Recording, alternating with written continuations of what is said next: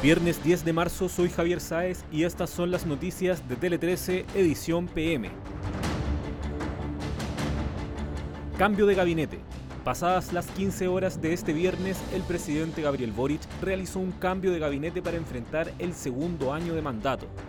En total fueron cinco las modificaciones que realizó y entre las que abandonó el equipo ministerial está la ex canciller Antonio Urrejola. Su reemplazo será Alberto Van Claveren.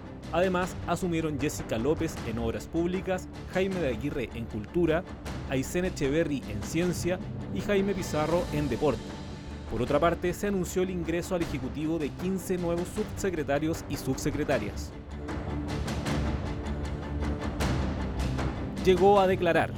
La panelista de televisión Daniela Aranguis llegó a Fiscalía para declarar en el marco de la autodenuncia realizada por la diputada Maite Orsini, la polémica comenzó luego de que Aranguis acusara a la parlamentaria de usar su poder para liberar a personas detenidas y borrar los antecedentes de su esposo, Jorge Valdivia. Al llegar, Aranguis aseguró sentirse tranquila. Ya dije que vengo a declarar sobre nuestra diputada y esta persona de alto conocimiento público. No puedo dar más detalles de esto, señaló. Caso Tomás Bravo. El juzgado de garantía de Arauco reformalizó a Jorge Escobar, tío abuelo de Tomás Bravo, por el delito de abandono con resultado de muerte. En la audiencia se determinó el cierre de la investigación y que Jorge Escobar quede con arraigo nacional. Ahora, la Fiscalía tiene un plazo de 10 días para presentar una acusación.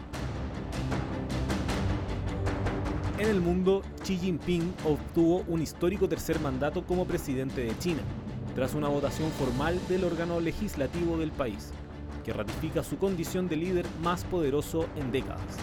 El resultado de la votación de los diputados fue inapelable, con 2.952 votos a favor, 0 en contra y ninguna abstención. Superclásico. Miles de hinchas de Colo Colo asistieron este viernes al Estadio Monumental para apoyar al equipo en el denominado Arengazo, previo al Superclásico 193 del fútbol chileno. Los jugadores salvos compartieron y cantaron junto a los fanáticos en una instancia donde no se reportaron incidentes, de cara al partido de este domingo ante Universidad de Chile, a las 18 horas en el mismo recinto de Macul.